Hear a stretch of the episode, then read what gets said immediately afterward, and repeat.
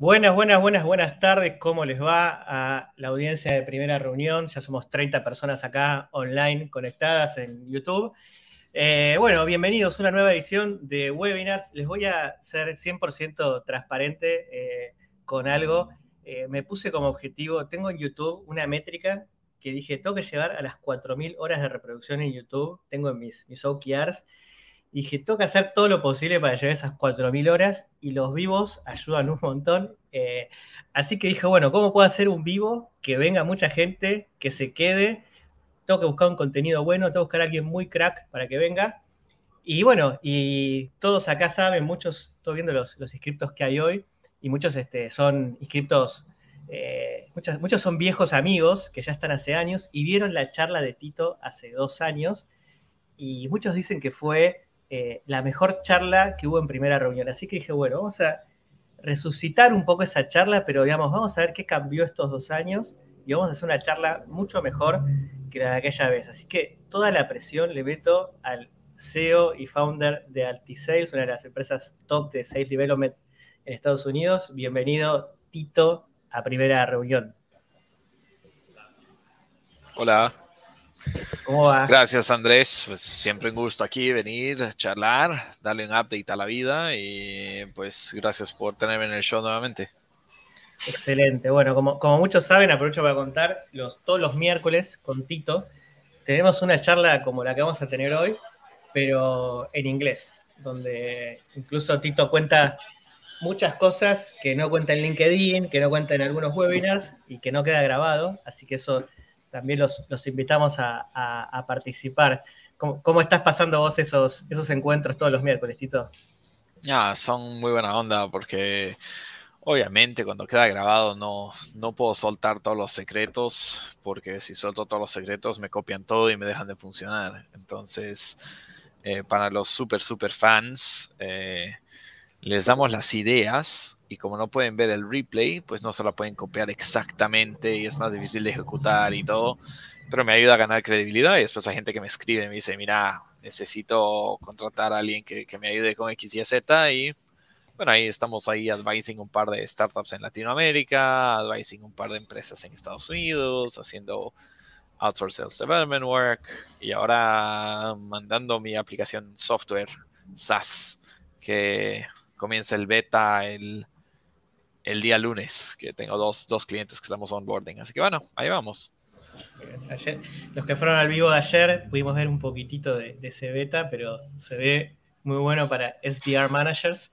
Este, así que bueno, Tito, em, la verdad que estos dos años creció mucho la cantidad de SDRs en Latinoamérica. Eh, la verdad que hoy ya el otro día contaba, hay 2000, yo cuando empecé con primera reunión había 50 SDRs, yo creo, en Latinoamérica, y hoy hay más de 2000 en, los cuatro principales países donde más hay. Y, bueno, eh, creo que todo esto sumó, y yo creo que ahora es, el momento de que, de, que en Latinoamérica subamos un poquitito más el nivel en cuanto, en cuanto a SDR Así que estaría la charla de hoy, voy a ir con algunas cosas bien concretas que, venimos charlando mucho de los episodios, no, no voy a decir nada nuevo, pero que me parece que es importante que, los pongamos en debate y que si la gente acá en el chat, hay más de 30 personas conectadas, este, hubo 200 que se inscribieron y lo van a ver después, que bueno, que si quieren debatir, lo, traigan acá. Así que vamos a ir con eso, si te parece. Vamos Dale. Primer punto, y justo es una de las cosas que más sale en muchas charlas, es SDR Outbound, agenda una reunión y hay que calificar la reunión cuando eres SDR la agenda. ¿no? E incluso muchas veces no se paga la comisión porque la reunión no estaba calificada. No sé si me querés contar un poco tu, opinión ahí. Ah, bueno, aquí hay que sacar eh, el, martillo y comenzar a pegarle a la gente en la cabeza, a ver si aprenden. Mira, tienes que entender primero, yo veo todo lo que es sales development de la perspectiva no del vendedor, sino del comprador. Cuando cambias esa mentalidad de ver todo el lado del comprador y cuando has sido la persona responsable de comprar cosas, comienzas a entender mucho mejor cómo quiere el comprador llevar el proceso. es bien fácil. Ser un buen vendedor es como ser un buen manager en una empresa. Un buen manager no motiva a los empleados a que hagan su trabajo. Los empleados vienen premotivados a hacer su trabajo. Un buen manager solamente remueve obstáculos. Si, tu manager está intentando motivarte, tu manager pues, no tiene la más mínima idea de qué es hacer management. El manager solamente tiene que hablar contigo y decirte, Andrés, ¿qué te motiva? ¿Qué, te, qué quieres hacer? ¿Cómo te ayudo? ¿Cómo te entreno? ¿Cómo te eh, enseño cosas? ¿Cómo te doy los tools? ¿Cómo te doy lo que tú necesitas para, para, para que logres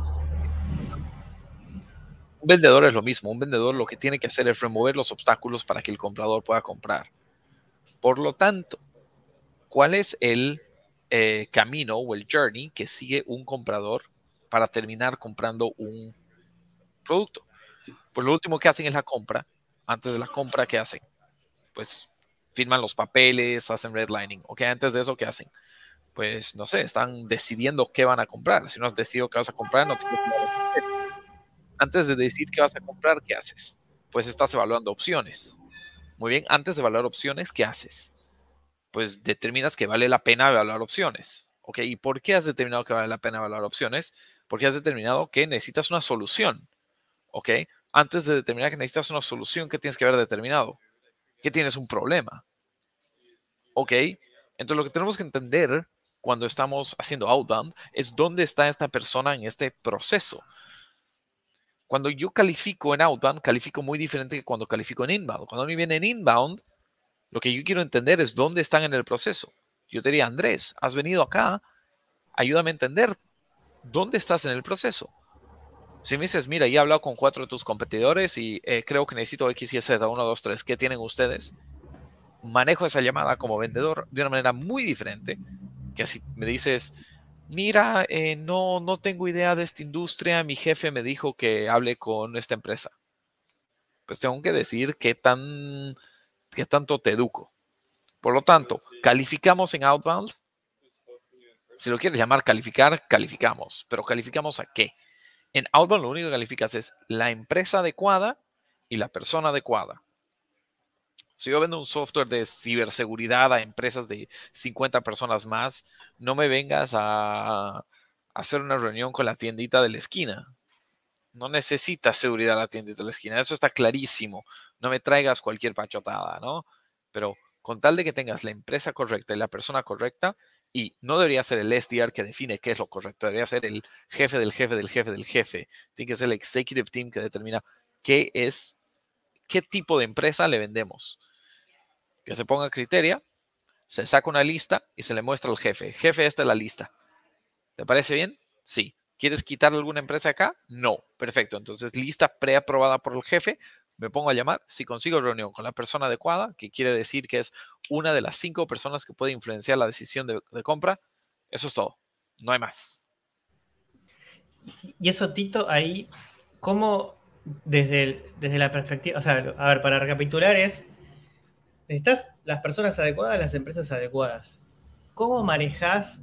Porque también, quizás un poco la concepción es, che, quiero contarte que tengo este producto que te va a ayudar, ¿no? Y por ahí si a nadie le interesa. exactamente. Entonces, ¿cómo, manejas desde la agendar la reunión hasta incluso llevar el proceso de venta con esta nueva lógica para muchos? Sí, mira, lo que tienes que entender es que a mí me gusta pensar tal vez un poquito en videojuegos. Ayer di un ejemplo que alguien después me escribió en LinkedIn y me dijo, me encantó el ejemplo. Muchos de los de la gente en ventas ha aprendido mucho del mundo B2C y no entiende que el mundo B2B tiene diferencias. ¿Tiene similitudes? Tiene diferencias. Está bien. En el mundo B2B, muchas veces pasa que las empresas, todos los ejecutivos están eh, trabajando en una de dos cosas, ya sea resolver problemas que idealmente es el 20 o 30 o 40% de su tiempo y no más. Y el resto del tiempo, 60, 70, 80, están manejando iniciativas que les dan una ventaja competitiva en el mercado.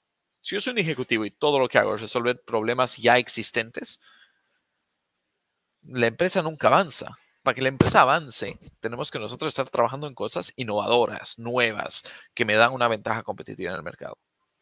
Por lo tanto, cuando tú llamas a un ejecutivo, tú no le estás vendiendo el resolver problemas.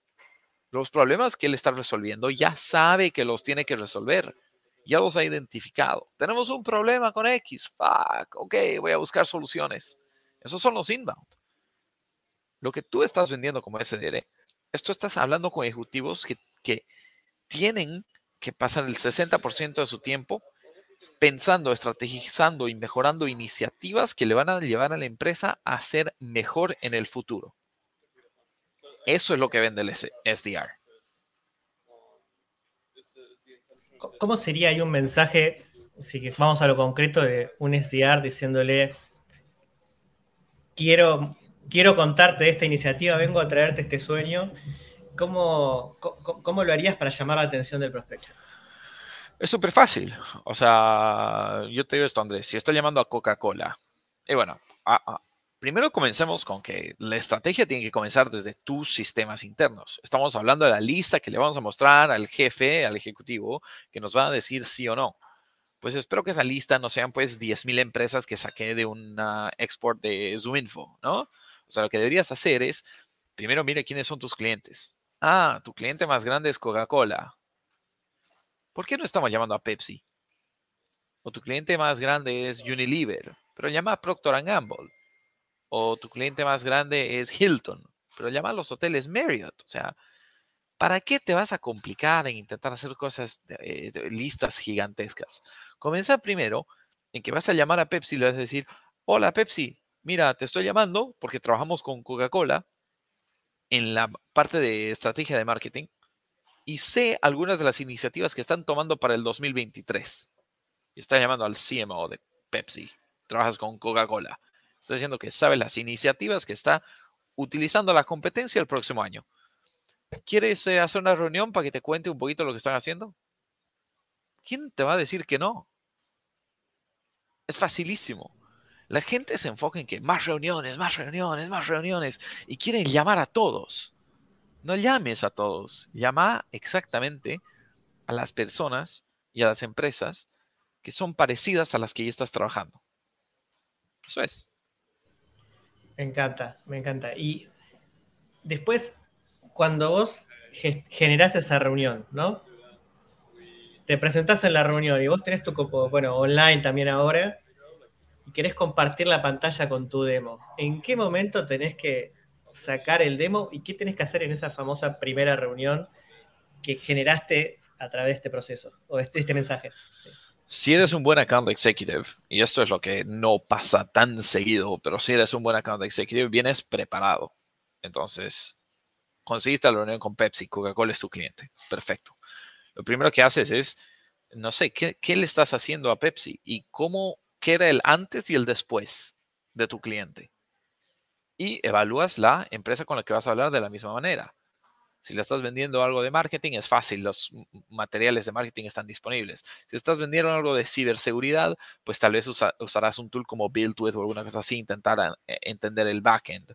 O al menos vienes preparado para poder contar una historia. Entonces comienzas y le dices, Andrés, ¿cómo estás? Un gusto, soy Tito. Eh, Oye, he visto en LinkedIn, estás basado en Buenos Aires, ¿verdad? Sí. Ah, buenísimo, me encanta Buenos Aires. me he comido un asado en Don Julio tremendo, pero bueno, agradezco el tiempo hoy día. Solo tenemos 30 minutos. Sé que queremos contarte un poquito las estrategias que las empresas más grandes, incluidas tu eh, Pepsi, están utilizando en 2023. Antes de comenzar, Andrés, ¿hubo algo en particular que eh, te llamó la atención cuando te llamamos o alguna iniciativa que estaba alineada eh, con, con, lo que te dijimos o era simplemente curiosidad? Y lo que te va a pasar es que el 90% del tiempo te van a decir, no, simplemente curiosidad, nada en especial. Está bien. No necesitamos que tengan una iniciativa, un pain point. Eso lo que me dice es dónde están en el journey de la compra. Me dice, estoy al principio, no, no sé, no creo que ni tenga un problema. Hay otro que te dice, no, sí, mira, me, llamaron y a, a ustedes los conocía, la gente de Altices, claro, trabajé con tu competencia, con esto, esto, esto, y fue un desastre, una mierda. O, ah, sí, trabajo con tu competencia X y Z, me encanta, me va súper bien. Eso me deja a mí entender cómo voy a hacer el pitch. Perfecto. Pero digamos que el 90%, la mayoría me dice, no, estoy al principio. Perfecto, entonces, ¿qué tenemos que hacer? Le vas a decir, excelente, mira, antes de comenzar, tengo como dos, tres horas de contenido, no te voy a aburrir con todo eso, tenemos 30 minutos. Quiero hacerte un par de preguntas para entender qué tan similar o diferente es a Pepsi. Después te voy a contar un par de las cosas que hemos investigado y hemos decidido que vamos a tratar con ellos. Y te voy a explicar por qué han decidido hacer estas iniciativas y por qué están tratando esto. Y vemos si a ti te parece interesante o si tus iniciativas serían diferentes. Perfecto. Eso es. Y con eso comenzamos. Y dices, mira, ellos estaban viendo que X y Z 1, 2, 3 y el marketing cambió por COVID y no sé qué, bla, bla, bla. Y decidieron que lo que necesitaban era una tool que hacía X y Z. Y no lo hablas de que ellos están usando nosotros, nosotros somos una empresa, nosotros como empresa, nuestra empresa, nuestros clientes. No. La reunión de ventas nunca es sobre ti, tu producto y tu empresa. Nada que ver la reunión con el cliente sobre cómo otros clientes han pasado el mismo proceso y cómo tú, como un manager, es un buen manager cuando le quita los...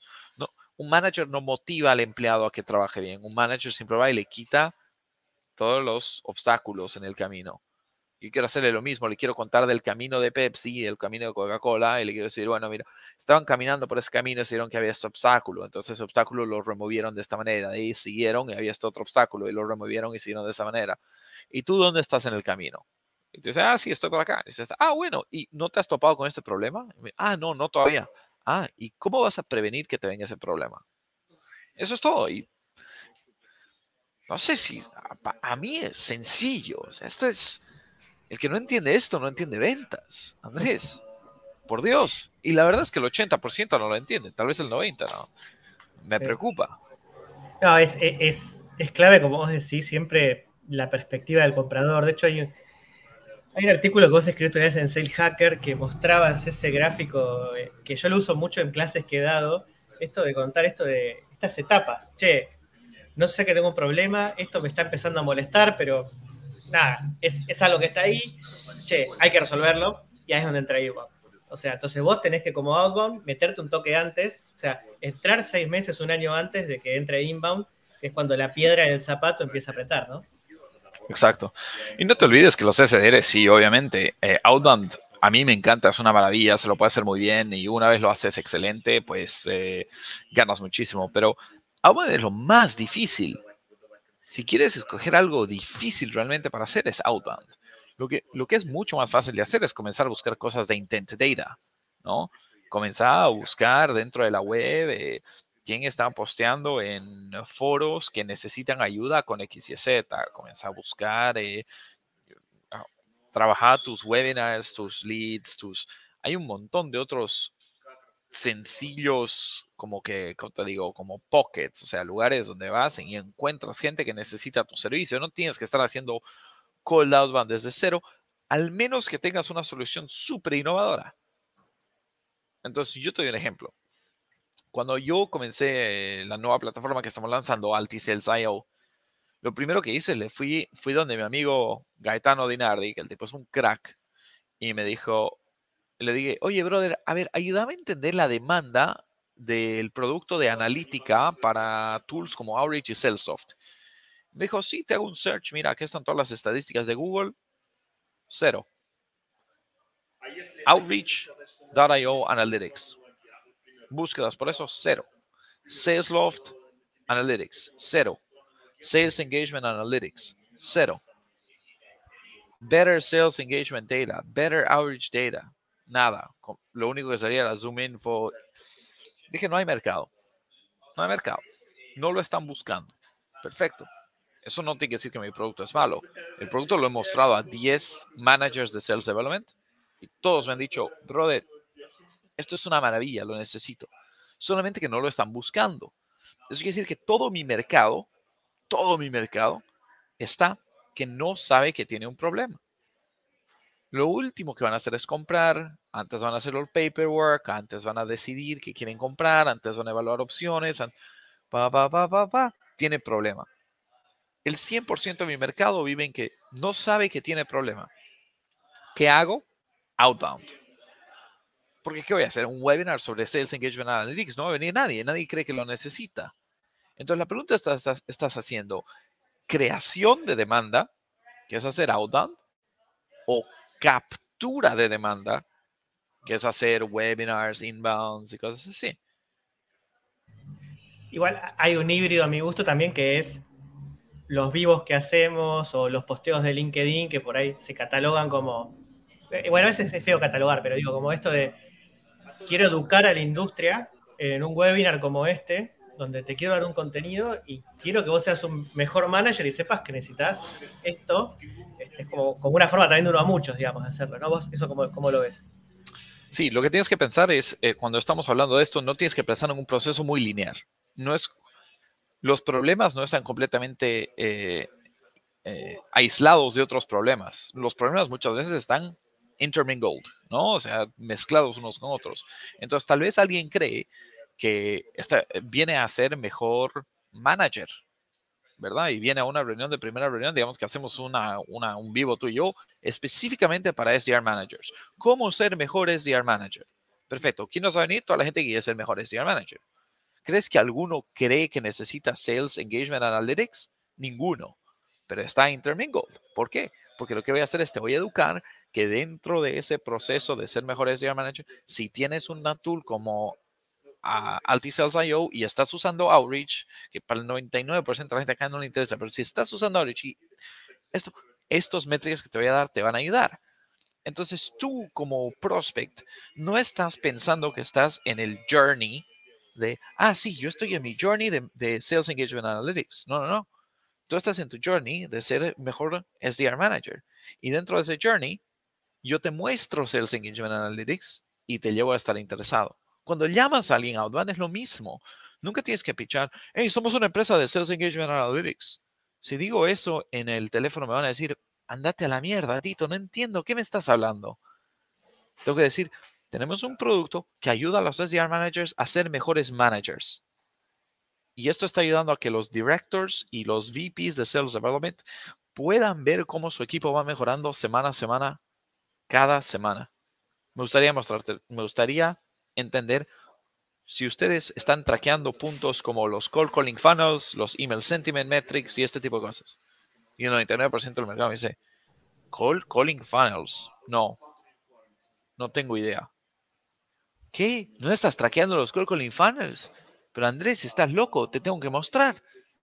Observing, Catalyst, esto y el otro están usando esto y han mejorado la productividad de sus SDRs 27% en los últimos dos meses. Si tú no estás haciendo nada de esto, tienes que verlo. Eso es una oportunidad gigante que estás perdiendo. La competencia se va a comer tu almuerzo. Andrés, mira, ¿sabes qué? El viernes tengo tiempo, que te aparece a las 3 de la tarde si nos reunimos 20 minutos. Y si no te interesa, no hay ningún compromiso, pero al menos si es que ve lo que está haciendo la competencia. Me encanta. Sí, sí, sí. Total, es, enseñarte algo, es enseñarte a ser un mejor eh, manager y incluso esto de, yo personalmente creo que hasta incluso ah, tengas un Excel, tipo, de última hacerte el cold calling funnel en un Excel. Y bueno, eh, en un momento hacer que eso no es escalable y vas a necesitar mi solución, que es lo que escala, digamos, ¿no? Exacto, y no, importa cómo lo hagas, o sea, al final del día, eh, depende de qué estás vendiendo. Si eres una empresa que vende servicios, yo eso es lo que hacía antes, mostrar el cold calling funnel en un Excel. Decía, lo que yo voy a hacer es voy a agarrar la data, voy a agarrar mi equipo, lo vamos a poner en un Excel, vamos a entender qué está pasando, con esa data te voy a entrenar al equipo. Ese es mi producto. Después el mercado me comenzó a decir, bueno, mira, me gusta eso, pero ¿para qué estás haciendo tanto trabajo manual para hacerme el call calling funnel? ¿Por qué no me das un tool que me muestre el call calling funnel? Por eso te pago. Por el tool, sí. Bueno, déjame hacer el tool. Genial. Mientras más haces, más, más te pide el mercado. Entonces, eso, pero los SDRs tienen que entender, primero que nada, tú no estás vendiendo eh, una solución a un problema existente. Tú estás vendiendo una oportunidad a un ejecutivo que tiene la responsabilidad, parte de su trabajo, de su descripción de trabajo, es hacer que la empresa sea mejor. Y tú tienes algo que hace mejor a su empresa. ¿Cómo lo sabes? Porque estás trabajando con empresas similares y los has ayudado y las empresas similares están muy contentas con tu producto. Eso es. Imagínate que todos estén cabalgando caballo, vos tienes un auto. Llama a todos los que tienen caballo y mostrarles el auto. ¿Para qué van a seguir todos en caballo? Es tu responsabilidad como es de ayudar a que el mundo mejore proveyendo autos a la gente que usa caballos. Eso es. Ahí te hago una pregunta que, hace Pablo acá en el chat, que, está bueno aclararla, eh, porque creo que por ahí se, se, malentendió algo, pero es esto, dice, esto de decir, che, cuando yo voy a decirle qué hace la competencia, ¿no, hay un tema de ética que, estás, hay una confidencialidad con eso?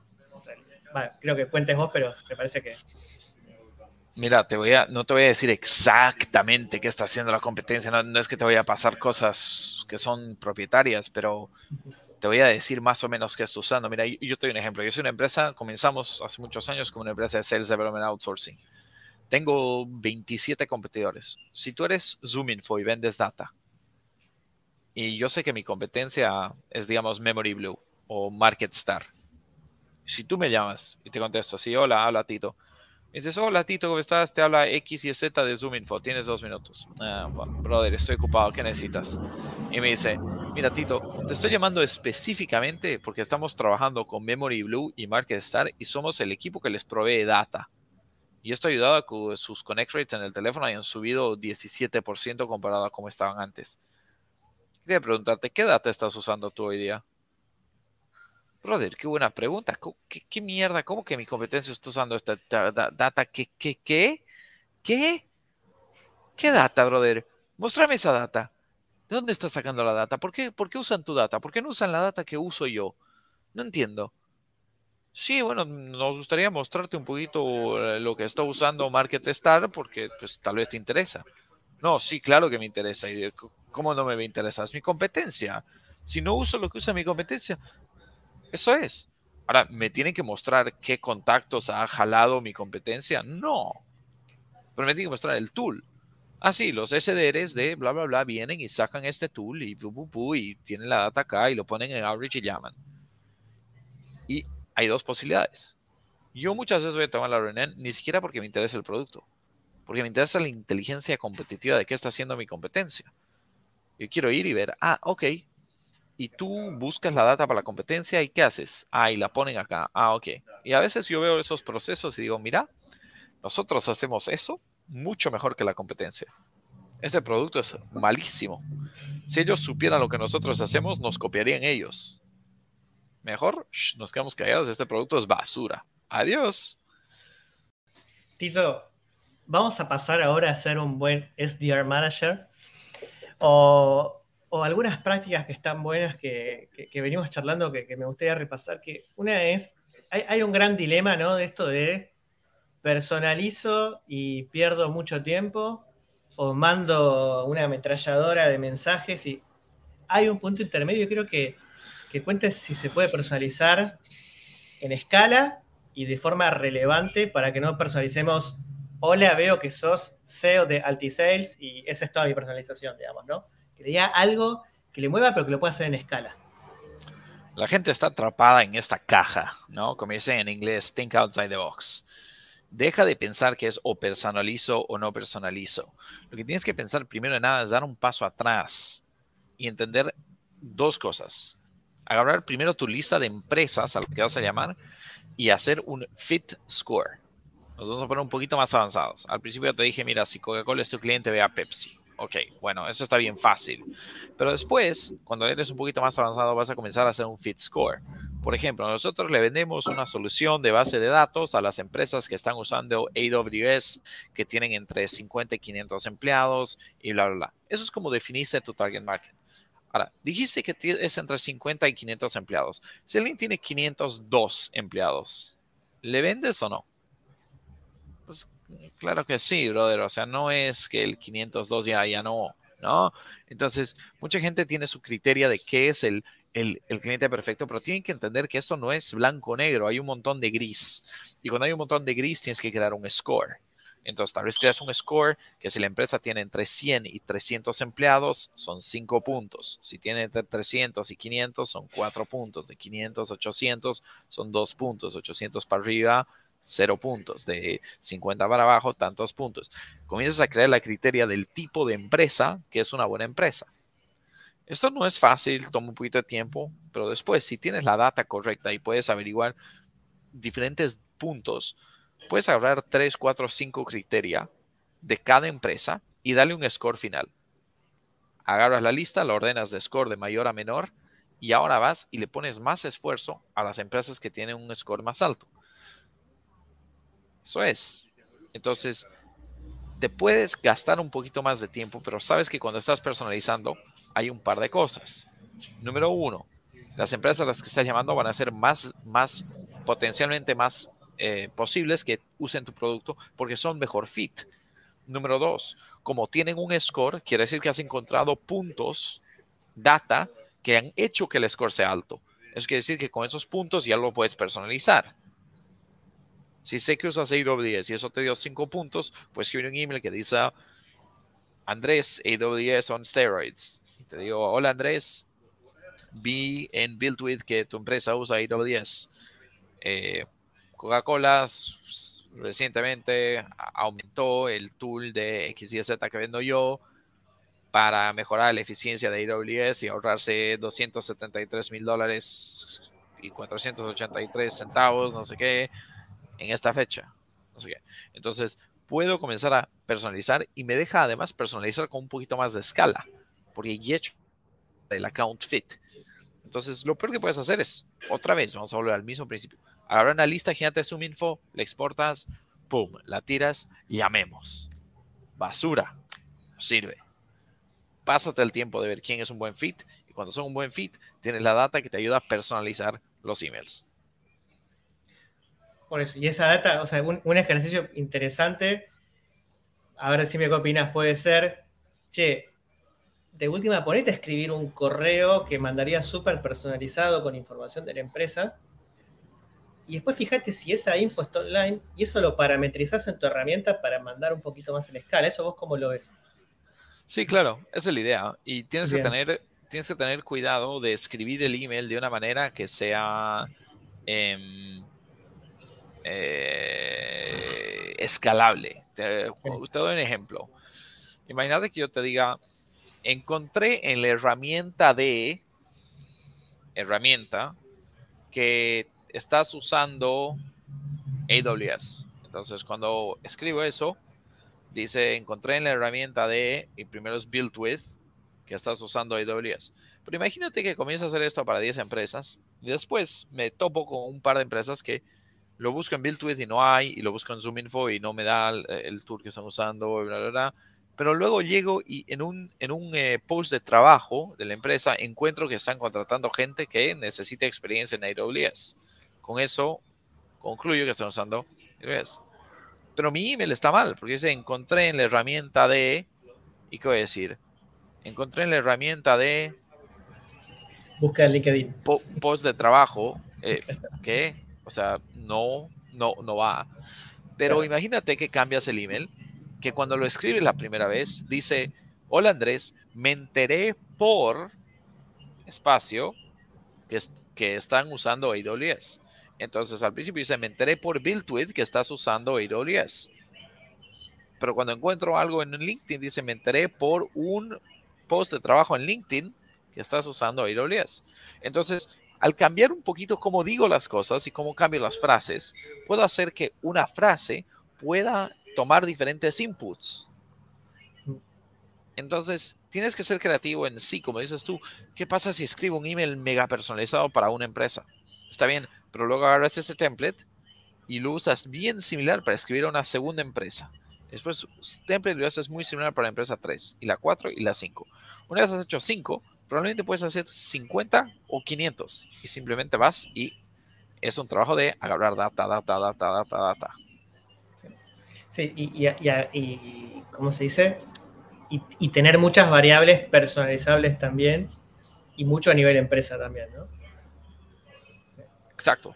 tienes que saber cómo, cómo utilizar esa personalización para, que te funcione. Vamos con otro punto clave para mí que es el cold calling. Hay, esto está bueno si en el chat alguien quiere contar si hacen cold calling o por qué no hacen cold calling, porque en la TAM me parece que por lo que yo veo es muy baja la tasa de cold calling. Yo creo que mi hipótesis tiene que ver un poco porque debe ser difícil conseguir datos. Pero bueno, para los que están haciendo cold calling, Em, ¿Cuál es la forma que crees más correcta de evaluar este famoso cold calling funnel? ¿Cómo, lo plantearías vos y qué es lo que se está haciendo, crees hoy, eh, se está midiendo mal, digamos, en eso? Hay mucha gente que el cold calling no, no sabe ni medirlo. Eh, a mí me gusta el ejemplo que di hace unos días, era que el cold calling lo tienes que medir como si fuera una entrevista de trabajo. Estoy de acuerdo, el cold calling es una llamada de 3, 5, 7 minutos, pero tiene diferentes pasitos. Como una entrevista tiene diferentes pasos. Primero mandas tu CV, de ahí te responden, de ahí te invitan a la primera entrevista. En la primera entrevista te hacen preguntas muy amplias, de ahí te, si lo haces bien, te invitan a una segunda entrevista, conoces al equipo, de ahí si te va bien, haces una tercera entrevista. Tiene que haber pasitos. Yo pienso en mis cold callings como pasitos, porque cuando estoy entrenando a un rep, si él llama y me contesta el teléfono, hola, habla, Andrés, digo, hola Andrés, te está llamando Tito de la empresa Altisales, eh, tienes un par de minutos para hablar, o algo así. En, inglés, en la cultura, se usa mucho eso de tienes un par de minutos para hablar porque la gente es muy al punto, al grano, ¿no? En Latinoamérica puede ser mucho más relajado. Te habla Andrés de la empresa Altis eh, ¿Cómo estás? Te dicen, bien, bien. ¿Tú cómo estás? Te, conozco. ¿Qué pasó? Y dices, no, mira, eh, te estoy llamando. Solo quería robarte unos cinco minutitos de tu tiempo porque me enteré que ustedes están haciendo X y Z. Pero siempre di un paso. Cada vez que tú me contestas, aló, y yo te voy a decir hola, te voy a decir quién soy y te voy a preguntar una pregunta. Te voy a pasar de vuelta la conversación a ti. Y aunque no creas una buena conversación de, de, de outbound, solamente tiene un par de pasos. Contestas, te digo hola, te habla Tito de la empresa X. ¿Cómo estás? O tienes dos minutos. O cómo te está yendo. O algo así. Te paso. Quiero saber qué porcentaje de las veces esa intro me funciona y el cliente me dice, ah, sí, estoy bien, ¿cómo estás tú? Muy bien, te estoy llamando porque somos una empresa que estamos haciendo X y Z, 1, 2, 3, y quería preguntarte cómo están manejando la parte de AWS, o cómo están manejando los call calling funnels, o cómo están haciendo bla, bla, bla. Otra vez tengo un pequeño pitch, la razón de mi llamada, y te estoy pasando de vuelta la conversación. Entonces, en ese momento donde quiero entender si ese pitch está funcionando y está resonando con el cliente o si realmente no. Si me cortan, si me dicen no me interesa, no, bla, bla, bla, No me importa si me dice mándame un email, si me dice llámame después, si me dice no tengo, eh, no, estamos invirtiendo. No importa que me diga. Lo que importa es en qué momento me ha cortado y una vez sé dónde me ha cortado, voy a analizar las pocas llamadas que tenga ahí, 5, 7, 10, se me trancaron acá y se me están trancando porque la gente siempre me dice, mándame un email. Bueno, entonces lo que vamos a hacer es vamos a resolver la 1, la 2 o la 3, la más común. Entonces, dice que, digamos que al principio estamos dando el pitch y todos me dicen, mándame un email. ¿Qué hago yo? Yo digo, hola Andrés, soy Tito Altices, tienes dos minutos. Me dice, sí, claro. ¿Y qué es lo primero que te digo? Mira, te mandé un email sobre esto, pero sé que andas súper ocupado. Te estoy llamando porque... Entonces la gente me deja de decir, mándame un email. ¿Por qué? Porque comencé mi llamada con, te mandé un email sobre esto, pero... Entonces resuelto la objeción antes de que me venga. La magia de call calling es saber hacer call calling, comenzar a tratar, tratar, tratar, tratar, y las, en los lugares donde yo me quedé trancado, ver cuál es la razón verdadera por la cual me estoy quedando atrancado y cómo puedo intentar aliviar los, las, las dudas o eh, las preocupaciones del, del, del, prospecto. ¿Por qué me están colgando y cómo resuelvo que no me cuelguen por ese motivo? Me encanta y, es clave que ahí si usan herramientas para, para coding que tengan esos outcomes, que puedan configurar esos outcomes para ir definiendo en dónde te quedaste, así después puedes sacar un reporte y podés ver eso en tu herramienta, digamos. Sobre todo si tienes mucho volumen de cold calling. Exacto, ahí está la magia, ¿no? Y bueno, ahí, y también la gente, a veces eh, en, Latinoamérica te va a pasar mucho que tienes que llamar a, inclusive a recepcionistas eh, y que te, te, te, van a contestar ahí y tienes que manejar esa, eh, esa conversación, que es la conversación pre-conversación. Entonces, también para los que quieren, eso puede ser un pasito, ¿no? ¿Qué porcentaje de las llamadas se queda en un recepcionista? Ahí. Bien, bueno, el chat está un poco tímido hoy. Eh, hay 50 personas viendo, así que aprovechen para traer sus preguntas. Yo igual tengo, había dejado como 70 más o menos en las preguntas, siempre pasa, que no podemos contestar todas. Eh, igual muchas se van contestando con, con las preguntas que fui haciendo, pero había muchas preguntas sobre vender hay muchas empresas de Argentina o de Latinoamérica que venden a Estados Unidos. ¿Algún tip de diferencias que tiene con la TAM o qué cosas tenés que tener en cuenta para, agendar o para vender ahí? Entrar a Estados Unidos es bastante difícil, no, no te voy a mentir. La gente juzga muchísimo si tienes un, acento eh, fuerte, no, no, no, confían en ti, eh, porque simplemente esa es la percepción es un poquito como lo vemos nosotros. Yo soy, yo nací, crecí en Bolivia, pero en Bolivia lo vemos al revés. Si alguien es yankee, es como que, o, si algo es de Estados Unidos, es de buena calidad, está bien hecho, son unos cracks. Mira desde sus carreteras hasta sus autos, hasta sus departamentos, hasta su infraestructura, hasta sus aeropuertos. Todo lo que es yankee está bueno ellos tienen la misma percepción. Todo lo que es Latinoamérica es malo, es su calidad baja, es bajo costo, está mal hecho, sin atención a detalle. Entonces, lo que pasa es que cuando tú eres un vendedor, intentas llamar, intentas como que venderles algo innovador, especialmente vía outbound, la gente te dice como que, brother, mira, sabes que si, si no tienes ni oficina en Estados Unidos, difícil que te preste atención. Entonces, primero que nada, tal vez si, si estás intentando realmente entrar a Estados Unidos, necesitas gente que te hable inglés, no solo bien en el sentido de que eh, gramaticalmente no cometan errores, sino que tiene que sonar yankee, ¿no? O sea, tiene que sonar como si fueran de ahí. Em, y obviamente va a haber excepciones. Estás vendiendo como que productos muy, muy, muy que son de outsourcing o de low cost o cosas así. La gente un poquito tiene más la expectativa de que vas a hacer low cost, pero es difícil porque en outbound no te puedes diferenciar por precio, ¿no? Porque si estás diferenciando por precio eres un commodity. Entonces, hacer outbound de Latinoamérica a Estados Unidos e intentar vender cosas es bastante complicado. Eh, y lo opuesto es súper sencillo. Si eres una empresa yankee y quieres ir a Latinoamérica, facilísimo. Yo te abro mercados izquierda y derecha.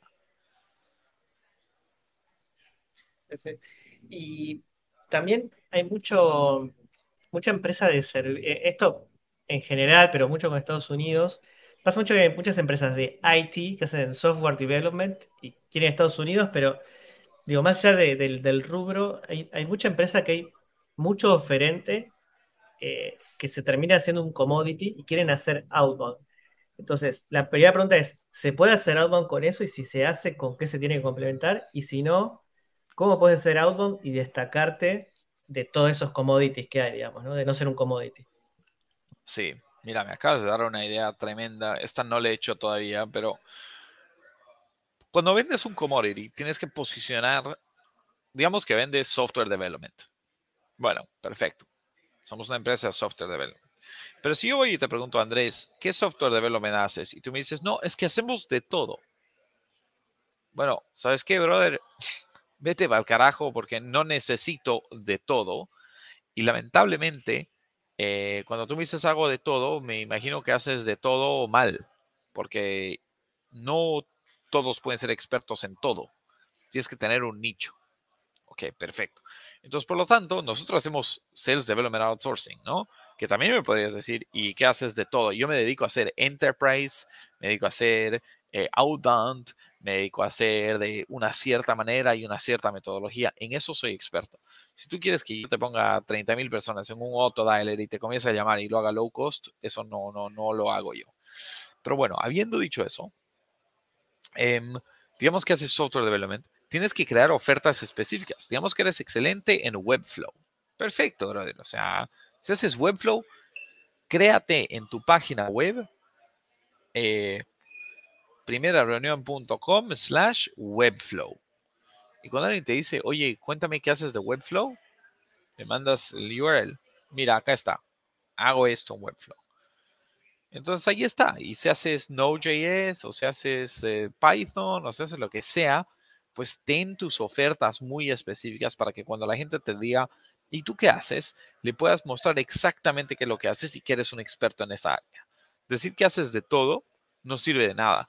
Y cuando haces outbound, tampoco puedes llamar y decir, sí, somos una empresa que hace web development. A nadie le importa tu empresa. Entonces, digamos que creas aplicaciones del iPhone para enterprise companies. Perfecto. Llamas a Coca-Cola y le dices, hola, mira, somos la empresa que le creó el, app a Pepsi y estoy usando tu app y bueno, teníamos un par de ideas sobre cómo mejorar tu app. ¿Te parece si nos reunimos? Buena onda. Cuando te dice, ¿y tú haces app development? Sí, mira, ve andresbrusoni.com slash eh, iPhone app. Genial, ahí está todo. Y tengo una oferta específica, nicho, soy un crack, te he llamado justo para eso, es justo lo que tú necesitas, ahí sí te puedo vender. E, eso que contás es una de las cuestiones que yo creo que están más subvaloradas, que es, que ya lo mencionamos en este webinar cuando hablábamos de otra cosa, que es definir tu cliente ideal, tus personas, tu nicho y crear un mensaje eh, en base a eso, digamos, ¿no? Este, nada, me, parece que es algo que, está subvalorado y, te pregunto, para definir ese nicho, o sea, es algo que tiene que venir del, management y, ¿tenés idea cómo lo pueden definir, por ejemplo, ese, ese nicho que, tiene que tener en cuenta? Sí. Comienzas con una hipótesis, o sea, nadie va de un día al otro a hacer perfecto eh, la definición de cuál es mi nicho, pero digamos que yo miro a mis clientes y digo, mira, qué casualidad. Cuando veo el amount of funding de mis clientes, todos tienen más de 10 millones. Bueno, perfecto. Entonces, primer paso, funding de 5 millones para abajo, descalificados, menos 100, eh, multiplicado por cero. Si tienen menos de 5 millones, ni siquiera les quiero hacer outbound. De 5 a 10, les vamos a dar un 0.5 de multiplicación. Los puntos que obtengan se los divide por 2. Y de 10 para arriba, multiplicado por 1. Perfecto. ¿Cómo acumulan puntos? Si tiene un SDR Manager, 25 puntos, porque quiere decir que tiene varios SDRs. Si tiene SDRs en LinkedIn y los podemos encontrar, un puntito por SDR. Si tiene em, alguna mención de usar Outreach o Salesloft o Sales Engagement Tool, más 5 puntos. Si tiene no sé qué, bla, bla, bla. Si tiene esto, puntitos. Y eso hacemos. Entonces va a haber, tienes algunas, em, algunos ámbitos que te descalifican una empresa. Es una empresa que vende pizza. Muy bien, no necesitan SDRs. Perfecto, descalificados. Ah, pero hay una empresa que vende software. Perfecto, pero tiene 0 millones en funding. Nunca ha levantado dinero. Y tienen menos de 25 empleados. Perfecto. Y así. Y no lo tienes que hacer perfecto. Haz algo más o menos bien. Las empresas que estén en tu top 100, comparadas a las empresas que están en, tu, en tus 100 peores, te aseguro que las top 100 en promedio son mucho mejores que las 100 peores. Eso es lo único que interesa. No tienes que tener la lista perfecta que, ah, la empresa número 38 en nuestra lista es mejor que la 41. A nadie le importa. Lo único que me importa es que la empresa número 38 es mejor que la 480 si eso está ahí, pues vamos en la dirección correcta y poco a poco vas a ir refinando tu, tu scoring para que el scoring esté de puta madre y realmente algún día la empresa número 38 va a ser mejor que la 41 y la 41 es mejor que la 44 y la 44 mejor que la 47 y la 47 mejor que la 50 y seguimos así, va a estar casi perfecta la lista. Pero al, principio solo quiero como que ponerlos en, en a grandes rasgos, ¿no? Que las que, las que van bien sean mejores que las que van con bajo score. Total. Bueno, Tito, ya estamos cerca del final, ya son 14.50 eh, acá, 12.50 ya. Tengo, para ir cerrando, bueno, si alguien quiere hacer en el chat una pregunta, aprovechen ahora. Yo mientras te hago una que tiene que ver con eh, un gran problema que hay en Latinoamérica, que no sé si en Estados Unidos también pasa, que es la falta de talento de SDRs y pasa mucho estos founders que quieren abrir una iniciativa de SDR, no tienen tiempo, pero tampoco tienen gente calificada. Si vos tenés alguna recomendación o algo para decir, che, cómo puedo armar un proceso de SDR eh, y que me empiece a traer resultados, siendo yo un founder que tengo muchas preocupaciones de, lado, digamos. Yo creo que, mira, al principio en el mundo de los SDRs, cuando no los tienes hechos, lo que más le importa a la, vida es ponerle huevos. Así de fácil. Necesitas contratar a alguien que tenga un hambre de, ganar y de ser el mejor y de llegar a, lo más alto de sacar la empresa adelante que sea gigantesca. Porque es un trabajo muy difícil. Es un trabajo de rechazo tras rechazo, tras rechazo, tras rechazo cada día te 100 te van a decir que no por cada uno que te dice que sí, ¿no? Entonces, al principio es esfuerzo, esfuerzo, esfuerzo, esfuerzo, y poquito a poco comienzan a venir los resultados muy lentamente, hasta que llega un punto donde ya va mejor, ¿no? O sea, vamos mejorando. Y cuando vas viendo que va funcionando, documentas, documentas, documentas y ayudas que el resto del equipo eh, copy tus resultados y, con eso salimos adelante. Ese es, eh, esa es realmente la manera de, hacerlo bien. Bien, perfecto. Te tiro una última que apareció en el chat de Nicola Campuzano. Dice, buenas tardes, ¿cuáles son los mejores indicadores para medir un SDR? Facilísimo, facilísimo.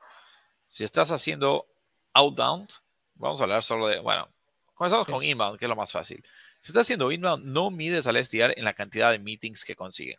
Inbound son los demo requests y los contact us forms. Eso casi ni lo llamo SDR. Para eso necesitas una, secretaria. Que alguien llame y dice, quiero un demo de no sé qué.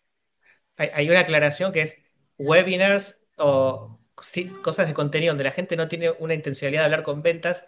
Eso no lo estamos considerando inbound acá porque es otro menester. Acá es cuando quieren hablar con ventas. Estamos hablando de inbound. Exacto. Tienen que, eso está, está clarísimo, Andrés. La verdad es que a veces me olvido que la gente no lo piensa como yo. Inbound es cuando alguien levanta la mano y dice quiero hablar contigo. Eso es un proceso completamente diferente. Todo lo demás, que yo lo llamo warm outbound contra cold outbound, eh, que es eh, outbound, outbound, tibio contra outbound frío. El outbound tibio, que es un webinar, un trade show, un case study, no sé qué. Hay eh, hablemos sobre cómo medimos a los SDRs. Número uno.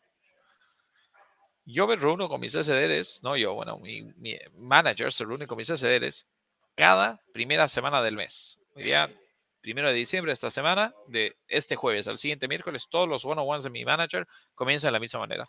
Hola Andrés, ¿cómo estás? Perfecto. Pregunta, ¿llegaste a tus metas del anterior mes en la cantidad de reuniones agendadas en calendario que llegaron a la reunión? Si la respuesta es sí, perfecto, se acabó nuestro performance review. Muchas gracias Andrés, excelente trabajo. Llegaste, un crack. ¿Cómo te ayudo? ¿Qué estás buscando en tu carrera?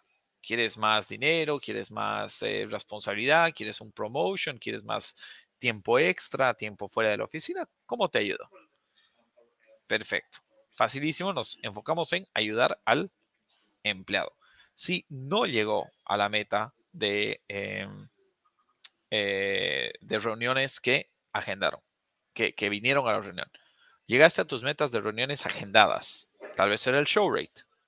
No, no llegué. Uf. Ok. Veamos tu performance en diferentes áreas. Llegaste a tu meta de y bueno, y si me dice sí llegué, pues solo tengo que hablar sobre el show rate y me enfoco en mejorar eso y le doy metas para el siguiente mes de diciembre que tiene que llegar, bla, bla, bla. Inspeccionamos el proceso conjuntamente, lo ayudamos. Le digo, bueno, no llegaste a las metas agendadas. Llegaste al número de connect rate del mes de eh, noviembre. Te estamos pidiendo que tengas 65 connect rates. Sí llegué o no llegué. Perfecto. Llegaste al número de email replies del mes. Si llegué o no llegué. Si llegaron, perfecto. Seguimos con la investigación, seguimos bajando el funnel a cosas que son más basadas en actividad. Si no, si llegó, hay que ver, bueno, tuviste 65 personas que levantaron el teléfono y queremos 6 reuniones vía teléfono. El 10%. ¿Qué porcentaje obtuviste? El 4. Solo tengo dos reuniones. Uf, bueno, Andrés, enfoquémonos en llamadas. Hay que hacer X y Z, 1, 2, 3. Y todo el proceso, y te digo, bueno, Andrés, esta vez no pasa nada, a todos les pasa que fallan eh, un mes, así que no ni te preocupes, pero pongámosle ganas que si fallamos de nuevo, a mí me van a llamar la atención desde arriba de que por qué no estamos llegando a metas. Entonces, ¿cómo te ayudo? Y te ayudo. Si no llega el segundo mes, conversación un poquito diferente. Andrés, segundo mes que fallamos, llegaste a tu reunión de... No. ¿Conseguiste el número de eh, reuniones agendadas? No. ¿Conseguiste el número de connects? ¿Conseguiste el número de email replies? No. ¿Conseguiste el número de eh, emails mandados y llamadas hechas? No. Pues no le estás poniendo ni esfuerzo. Entonces, de resultados, que lo más importante, vamos backtracking hasta esfuerzo y vemos dónde nos está faltando eh, ganas o dónde nos está faltando efectividad. Así es como manejamos a un, a, un empleado. Entonces, cuando me dices cuál es la más importante KPI, llamadas agendadas. La segunda, o llamadas realizadas. La segunda más importante, llamadas agendadas. La tercera más importante, connect rate en el teléfono y emails respondidos. La cuarta más importante será el, el open rate y el connect rate. La quinta más importante, ¿no? Entonces vamos backtracking. Y si la primera está perfecta, no tengo que ni preguntarte la segunda. Así que bueno, espero que eso les sirva. Vale. Rápido le contesto a Sebastián, dice que entienden por connect, que es cuando llamas y te atienden del otro lado la persona con la que querías hablar. ¿Correcto eso? Correcto. Tiene que ser la persona con la que querías hablar. Estoy llamando a Juan Pérez de la empresa Coca-Cola y me contesta la recepcionista, hola, hola María. María no es un connect. María es un receptionist. No me cuenta como el connect. Muy bien. Tito, te agradezco un montón nuevamente y creo que la gente se quedó 50 personas todo el tiempo conectadas, así que este, que el contenido, el feedback que tengo digital estuvo muy bueno, así que te agradezco que siempre te sumes con, esta buena onda para, hablar con la comunidad de acá de, la TAM y, de España, así que muchas gracias. Y, bueno, y a, los que están online, si les gustó este webinar, los invito a que lo compartan también en LinkedIn, que compartan el link de esta grabación, lo compartan con con quienes quieren. Acuérdense que me puse esta meta ambiciosa de las 4.000 horas, así que ayuda mucho, pero creo que si quieren ayudar a sus colegas, métanle, acá hay un montón de agradecimientos. Tito, muchísimas gracias nuevamente por, por venir. Un gusto, espero lo hayan disfrutado. Nos vemos. gracias. Nos vemos.